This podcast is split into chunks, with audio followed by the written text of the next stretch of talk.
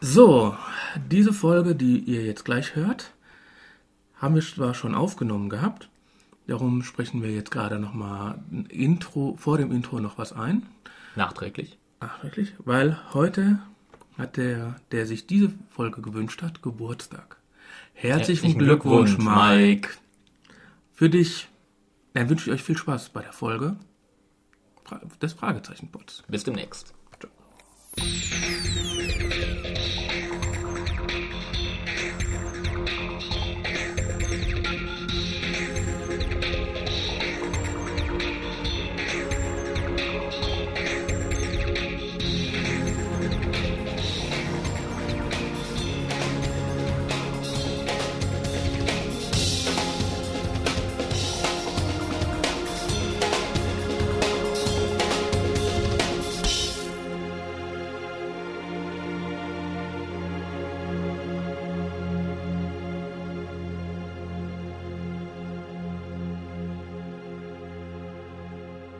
Hallo, willkommen beim Fragezeichenpot. Ich bin der Thorsten. Und ich bin Fabian.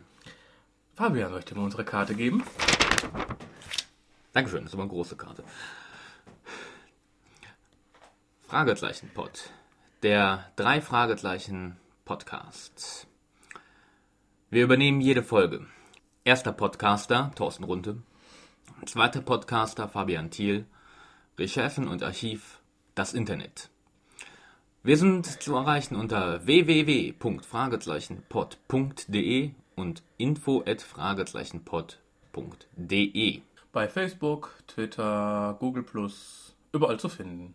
So, heute nehmen wir mal auf Wunsch vom Mike, du hast es uns angetan, die Folge 92. Todesflug. Erschienen am 9.10.2000 von den ominösen Ben Nevis erzählt. Eine Gesamtlänge von 59, 28 Minuten. Lange Folge. Ja. Und die Tracknummern sind auch lustig, weil die gehen vom ersten Track von Benennung 10, 9, zweiten Track 8, 7 bis zum sechsten Track 0. Was soll uns das wohl sagen? Könnte es ein Countdown sein? Ja. Ja, Fabian, wenn du schon so anfängst, mach mal die Inhaltsbeschreibung. Also ich werde mich kurz fassen, aus Rücksicht auf euch. Die drei Fragezeichen sind unterwegs zu einem Musikfestival. Dabei nehmen sie eine kleine, ja, äh, nicht Abkürzung, eine kleine Detour, äh, weil sie von einem wohl Obdachlosen von einem summenden Berg in der Wüste gehört haben, weshalb die drei schnurstracks durch die Wüste fahren. Das Auto bleibt liegen. Scheiße. Die drei machen sich auf den Weg, Hilfe zu finden. Dabei ähm, treffen sie auf einen Mann, der dort durch die Gegend fährt, der ihnen zwar einen Kanister Wasser gibt, aber sagt, sie sollen verschwinden. Die drei folgen dem Mann trotzdem und erreichen ja so eine kleine, äh, so, so eine stillgelegte Militärkaserne, so kann man das glaube ich sagen. Und ähm, als sie da drin herumstöbern, werden sie auch gleich gefangen genommen von eben unter anderem diesem Mann, außerdem von einem Wissenschaftler und von einem jungen. Der Wissenschaftler heißt- heißt Gregstone, wie sich dann rausstellt. Der Typ in dem Auto, der die drei bedroht, Butch. Und der Junge heißt Ramirez. Ein Mexikaner, wenn ich mich recht erinnere. Und äh, Thorsten nickt, also stimmt es. Die drei machen sich, äh, äh, werden dort also eingesperrt und erfahren, also Gregstone hat irgendwas vor. Nach einem kleinen Fluchtversuch von Seiten Bobs durch einen äh, baufälligen und einsturzgefährdeten Tunnel kommt raus, dass Gregstone anscheinend eine Rakete in den Weltraum schießen will. Bob freundet sich auch ein bisschen mit Ramirez an, der ihm auch äh, recht bereitwillig äh, fast alles erzählt, nämlich, dass er der Pilot einer Rakete ist, die Gregstone in, ins Weltall schießen will. Die drei werden trotzdem wieder gefangen genommen. Diesmal aber werden sie nicht wieder weggesperrt, sondern sie werden quasi mit in die Kommandozentrale gebracht, wo sie, als sie allein sind, äh, Ramirez im Umkleideraum einsperren.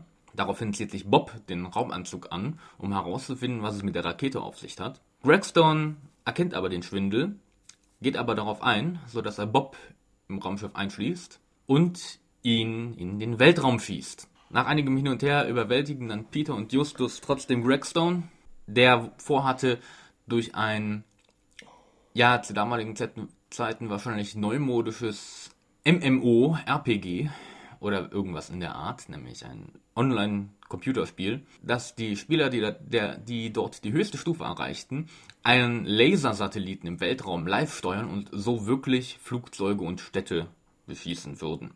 Das verhindern sie aber und mit Hilfe von Ramirez bringen sie Bob sicher auf die Erde zurück. Ende. Ja, Thorsten. Äh, eine recht spezielle Folge, So, ich- möchte ich- man sagen. Ich muss ja erstmal sagen, ich weiß nicht wieso, aber ich habe geschafft, das, das Ding ist ja auch nur eine Stunde lang. Mm, Ja, wobei im Verhältnis ist das schon recht lang. Ja, aber ich habe es nicht geschafft, den einmal durchzuhören. Echt? Ich schon. Ich habe zehnmal Pause machen müssen. Um dich zu erholen. Ich meine, das tut ja schon teilweise weh, wenn man mit dem Kopf vor der Wand haut. Und da muss man einfach Pause machen. Weil dieses innerliche Gefühl hat. Ja, ähm, Na gut, es kann auch sein, dass ich äh, Kinder habe und dass ich arbeiten muss. Also das kann alles dazwischen kommen. Aber ich habe es nicht geschafft, den einmal durchzuhören. ja, ich sag mal so, ich hab's durchgehört, aber ich kann dich verstehen. Fangen wir doch mal an. Ich habe ja hier mal einen kleinen Zettel. Ja.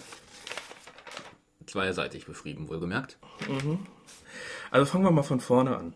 Äh, die fahren mit ihrem Wagen durch die Wüste. Richtig. Wobei sich mir da schon die Frage stellt, die fahren anscheinend querfeldein. Ja, die haben ja einen Jeep. Die haben einen Jeep von Bobs Vater, oder?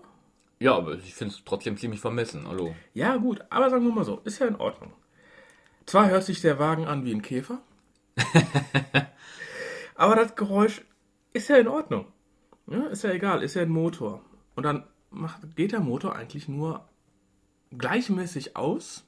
Der angeblich bockt der und der Wagen geht aus. Äh, gehen die rum, machen die Motorhaube auf, die heiß sein soll, und machen auf, gucken. Wow, ein Kolbenfresser! Seit wann erkennt man einen Kolbenfresser? Bei einem Motor.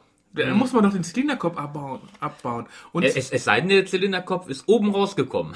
aber das gehe ich mir nicht von aus, weil Nee. dann ist der Motor dir auch entgegengekommen. ja, ich meine, zwei Probleme. Einmal kann man einen Kolbenfresser nicht sehen, erkennen. Und zweitens, was habt ihr euch dabei gedacht bei diese Geräusche beim Kolbenfresser? Habt ihr schon mal ein Kolbenfresser-Geräusch gehört? Das macht ta ta ta bumm. Ende. Ich habe noch keinen gehört, aber ich glaube dir das. Ja, gib mal bei YouTube ein, Kolbenfresser. Hast du recherchiert, oder? Nein.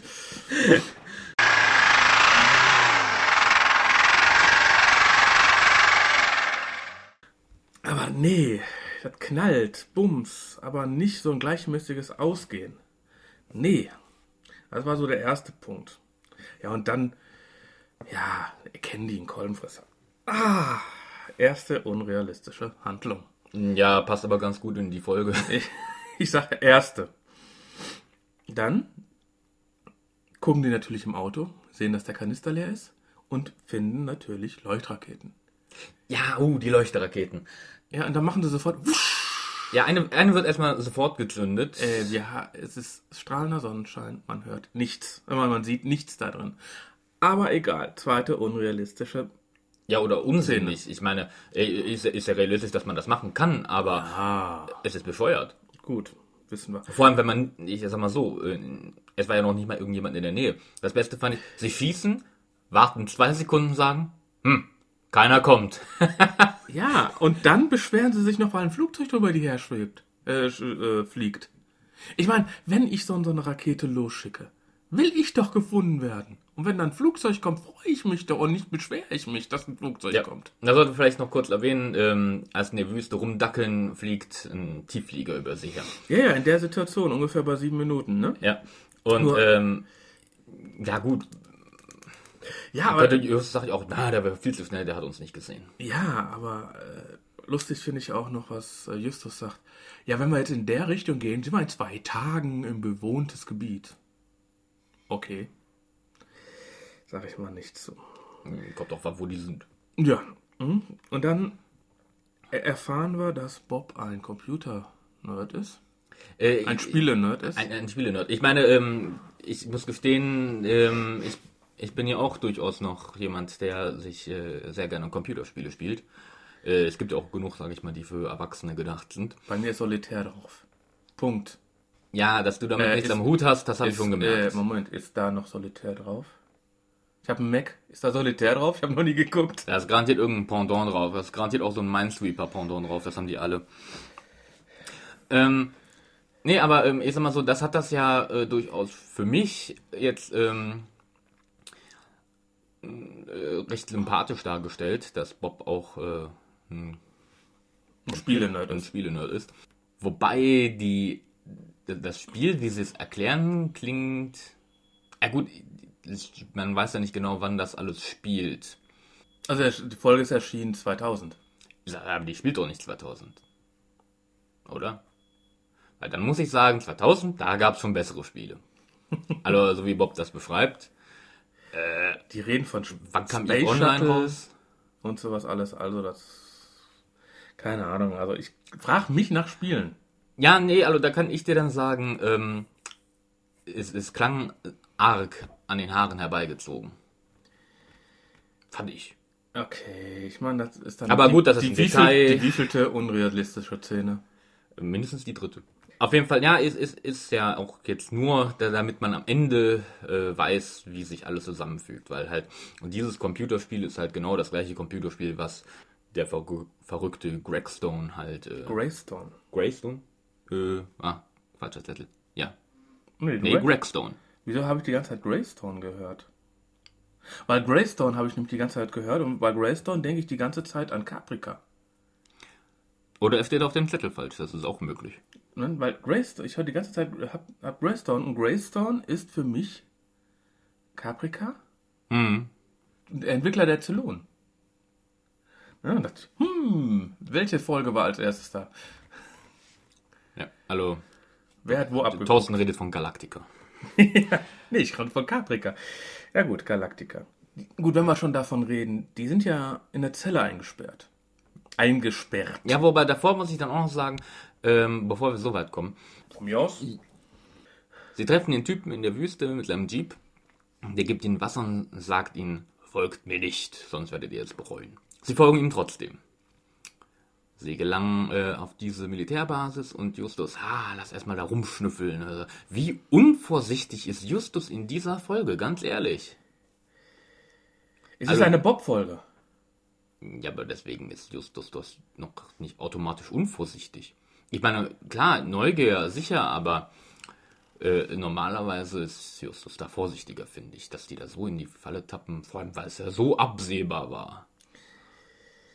Okay, das, da habe ich gleich Ja. noch eine. Be äh, ganz zum Schluss noch. Aber dann werden sie was- gefangen gehalten und dann sind sie in der Zelle. Da, wobei, da habe ich auch noch eine Sache, vielleicht willst du dir ja auch sagen. Ja, und dann. Was ist denn los? Was ist denn Justus? Wir werden beobachtet, Kollegen. Durch das Guckloch in der Tür. Ähm, kommen Sie ruhig herein. Die Tür ist offen. Na klar, die sind vorher eingesperrt worden und die Tür ist offen. Super, Justus. Ja, sollte wahrscheinlich ein Witz von Seiten Oh. Justus sein. Lach, lach.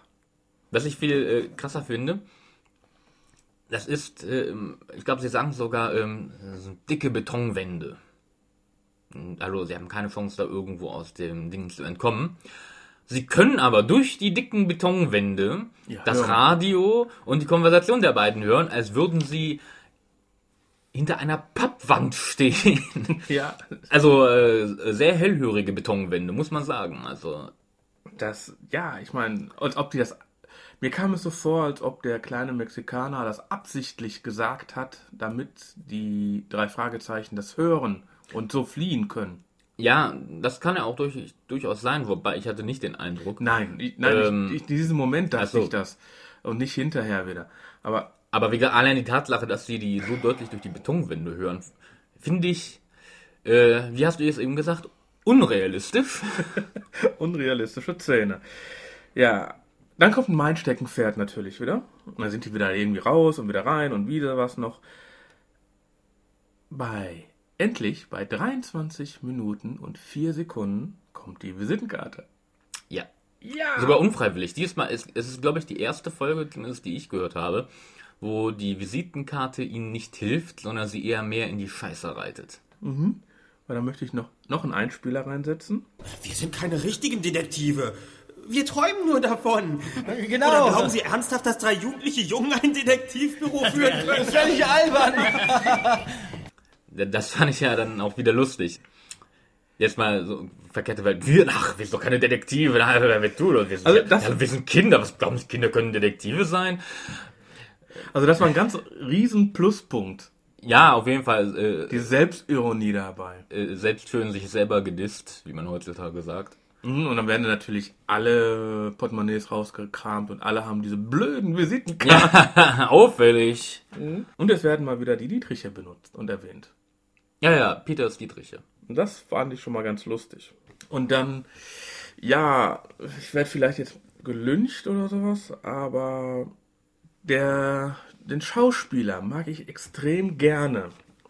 Als Sprecher finden bei den drei Fragezeichen finde ich Matthias Fuchs falsch besetzt. Ich meine, Matthias Fuchs ist nun mal, äh, der hat die Folge von der Folge 65 bis 103 gesprochen. Also Ist ein genialer Der, Schauspieler. er hat den Erzähler gesprochen. Er hat, ja. Ja, ja, der, Er der Erzähler, Erzähler also der quasi, er hat. Ist äh, zwar am 31.03.2001 dann gestorben. Ich weiß nicht, ob das jetzt ein Grund war, warum dann die 2003 dann zu Ende war und dann Thomas Fritsch kam. Ich meine, als Schauspieler war der genial. Ich meine, überleg mal, der hat von Immenhof bis Tatort Derek gespielt. Immenhof sagt ja nichts, ne? Doch, vom Namen her. Ich habe es aber nie gesehen und darauf bin ich stolz. Äh, du bist nicht verheiratet. Ja, Gott sei Dank in dem Fall. ja, ja, aber der hat bis Tatort Derek alles gespielt. Ein genialer Schauspieler, ganz ehrlich.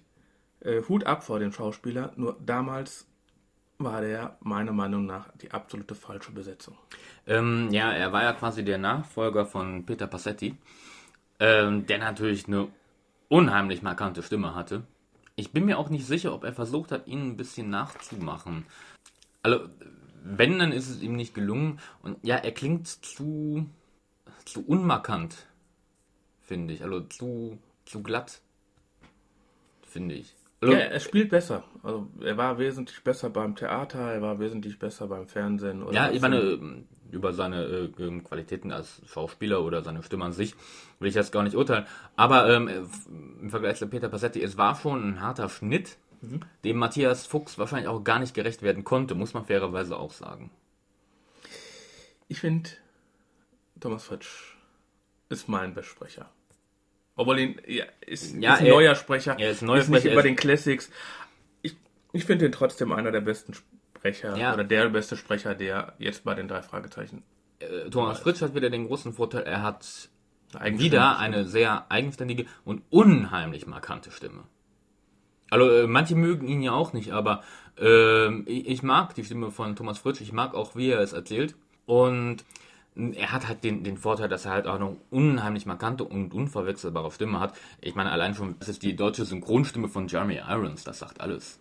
Ja, und äh, ja gut, dann sitzt er ja dann hinterher wieder aus dem Tunnel raus und dann überwältigen sie ja äh, Ramirez, also den kleinen Mexikaner. Ja, sie sperren Den ihn jungen im, im Bad Mexikan. ein. Ja, ähm, auf der Flucht, äh, auf Bobs Flucht äh, treffen die aufeinander und der Tunnel stürzt ein und dabei verletzt er sich. Und er geht sich jetzt im Bad das Bein kühlen. Ja, ich meine, aber dann befiehlt Justus Bob zu gehen. Du gehst ins Masterplane. Bitte? Los, mach schon. Na, richtig so. Mach es! Ja. Friss oder stirb. Ja, und dann äh, eine unrealistische Szene nach der anderen. Ja, also Sieht ja- Bob, Bob klärt ja auch am Ende alles auf. Ja, er sieht ja Bob, äh, dass äh, Greystone Dieses Computerspiel. Computer spielt und dann steht da Master of the Universe. Wobei ich auch finde, äh, jetzt mal äh, unglücklicher Titel, weil ich musste sofort an He-Man denken. Ja, da wollte ich gerade hinaus. Ich meine, Master of the Universe, Kinder der 80er, 90er, es ist was anderes wie so ein Computerspiel. Oder bekacktes Computerspiel, sagen wir mal. Vielleicht ist es ja sehr gut, ich weiß es nicht, ich habe es nicht gespielt. Ja, aber ähm, klar, He-Man ist Masters of the Universe, beziehungsweise Master of the Universe ist He-Man. Äh, muss ich ganz ehrlich zugeben, habe ich auch nie geguckt, aber man, man kennt's. Ja, guck mal, so, sogar du kennst es, ich hab's geguckt. ich hab's sogar gehört. Ich bin zu alt. Das ist möglich. Gut. Aber dann nach Master of the Universe kommt ja der Start der Rakete. Ja, ja, wobei, da muss ich auch noch was sagen. Nein, tun sie es nicht, doch ich tu's. Nein, tun sie es nicht, doch ich tu's. Brrr, Rakete startet. Oh Gott, er hat's getan. Wir könnten ihn vielleicht überwältigen. Da komme ich gleich zu. Es geht ja erstmal um den Countdown. ja. Ich meine, abgesehen davon geht ein Countdown, haben wir bei Fritz Lang gehört, der hat den ersten Countdown ja gemacht. 10, 9, 8, 5, 4, 3, 2, 1, los. Und nicht andersrum. Aber Du hast 7-6 vergessen, aber egal. ist ja egal. Was ich natürlich super an den Countdown finde, es ist eine Ein-Mann-Firma, oder? Oder Drei-Mann-Firma, ne? Ja, ja, so ein kleines Trio. Und dann kommt folgendes. Guten Flug, Bob. Nein, nein!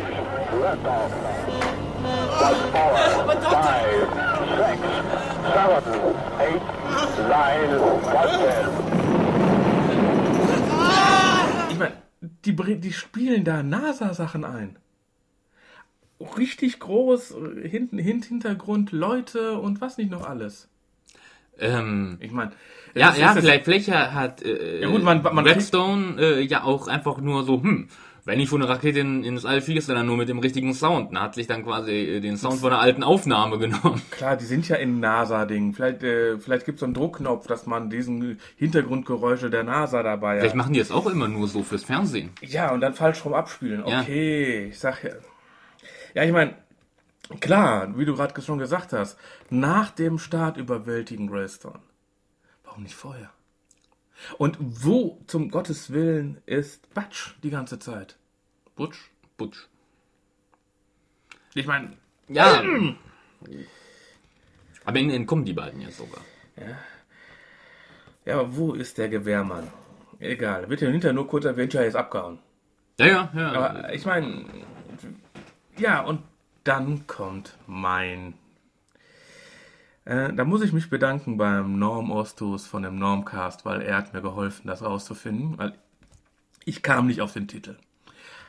Danke, Norman. Äh, und zwar wird folgendes an Musik. Übrigens, kennt einer diese Musik?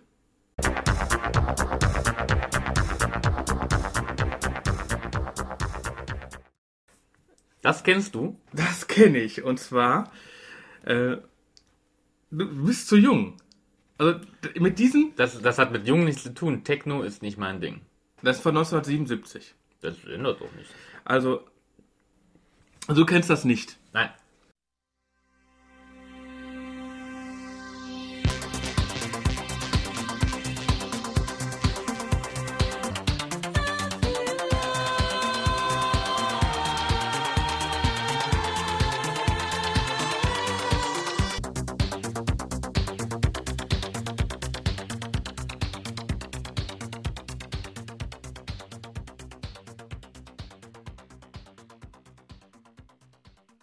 Einer einen Storch braten, wenn das Lied nicht von davon abgekupfert ist.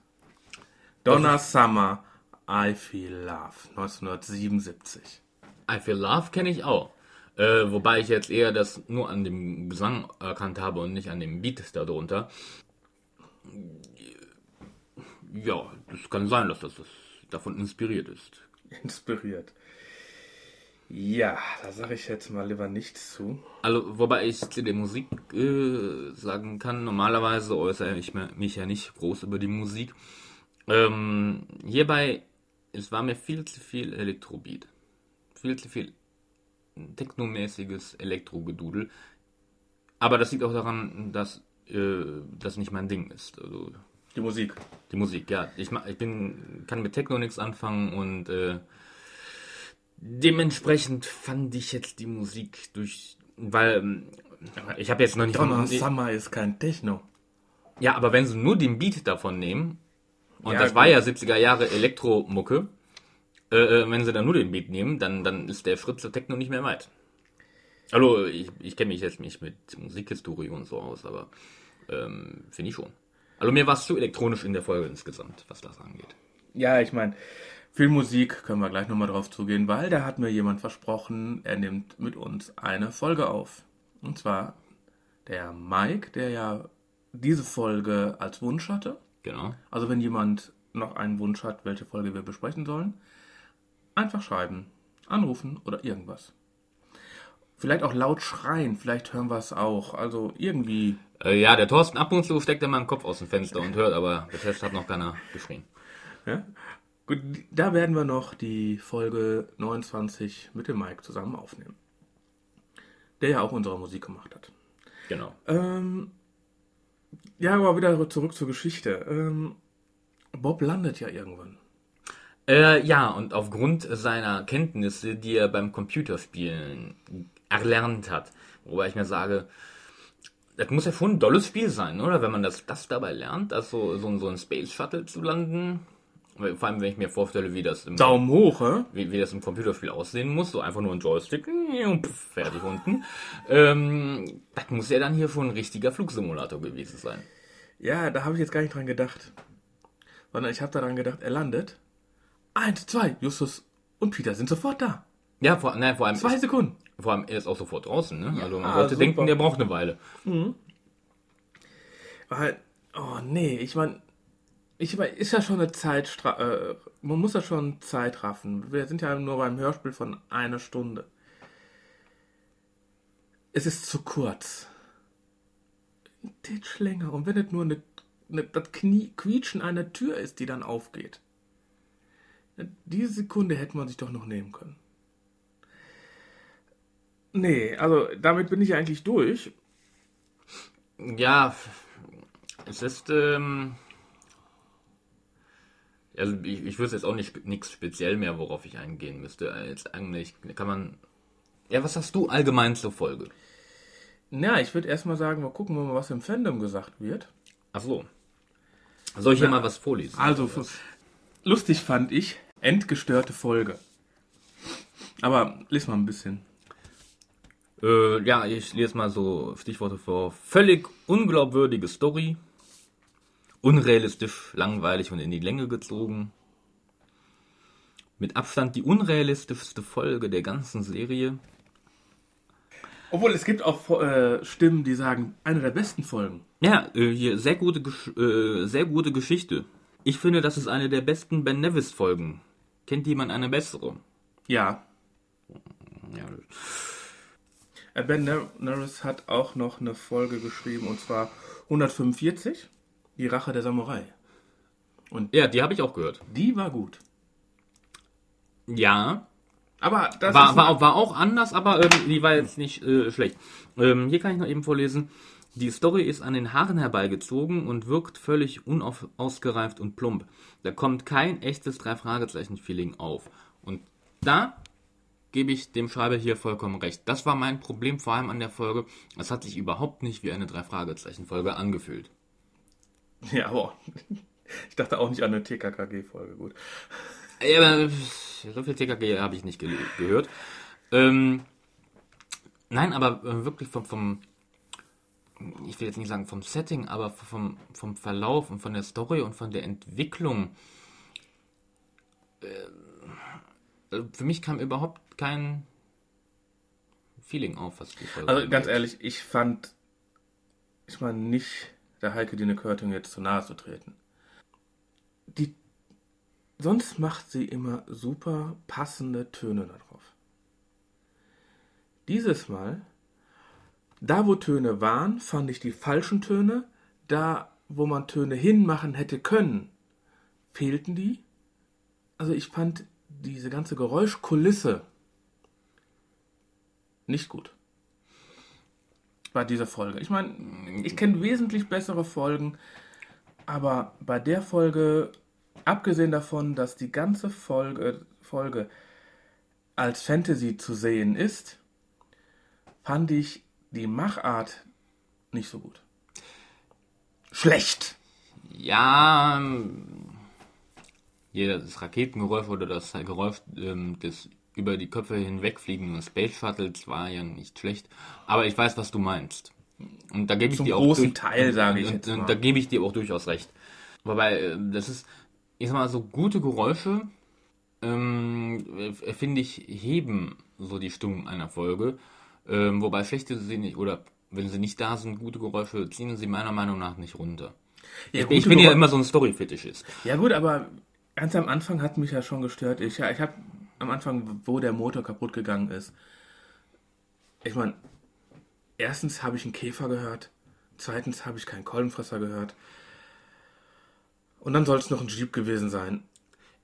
Nee. Gut, und, und wenn, dann- wenn, wenn, wenn wir schon dabei sind, die, die, Leuchtsto äh, Ja. die Leuchtraketen klangen auch nicht äh, besonders Nein, realistisch. nein. Nee. Nee, sag ich jetzt. Das war schlecht. Dann, meiner Meinung nach, drei Viertel der Geschichte plätschert hin. Und in den letzten fünf Minuten, bop, bop, bop, bop, Ende. Und dann auch mit Bob. Ja, Nee, ganz ehrlich, ich finde, wir haben immer noch viel zu lieb über diese Folge bis jetzt hier gesprochen. ja, die Story ist nicht gut vom Verlauf. Es kommt kein richtiges Feeling auf.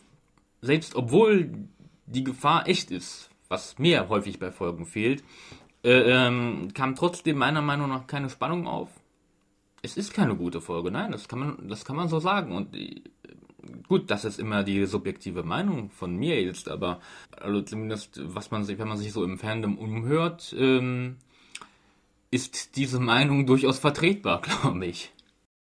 Die Bewertungen in Fandom waren, ja, wie wir Nicht grad- gut. wie wir gerade gehört haben, von Plus bis Minus. Auf, auf den verschiedenen Fandom-Seiten der drei Fragezeichen gibt es ja auch Bewertungen und wir haben mal durchgeguckt. Da haben, war im Durchschnitt 2,4 Punkte von 10 die Bewertung. Welche Bewertung würdest du denn geben, der Folge? Wir haben ja gerade die ähm, meisten Kritikpunkte ausführlich besprochen. Wir haben sogar was Positives besprochen. Wir haben auch, ja, äh, es ist ja nicht alles schlecht. Aber halt vieles und halt äh, äh, gerade die Story äh, äh, ist meiner Meinung nach ein großer Kritikpunkt. Und da für mich die Story auch immer sehr wichtig ist, ähm, ich gebe der Folge eine 2. Zwei von zehn. 2 von 10. Ja, super. Ich wollte drei geben. Da sind wir doch wieder genau dazwischen. Weil ich habe ich hab ja folgendes. Ich habe ja auch einen positiven Punkt der Visitenkarte. Nee, gar nicht. Den positiven Punkt fand ich ja, wir sind ja keine richtigen Detektive. Also das fand ich zum Beispiel sehr positiv. Äh, Ja, es, es, gibt, es gibt einige Punkte auch, die wir jetzt nicht angesprochen haben, die Nein. jetzt nicht schlecht sind oder sowas. Aber halt in, insgesamt ist es kein rundes Bild. nee. Also liegen wir im Durchschnitt eigentlich im Fandom-Bereich. Sogar ziemlich genau. Dann wünsche ich euch viel Spaß. Bis zum nächsten Mal. Bis dann. Tschüss.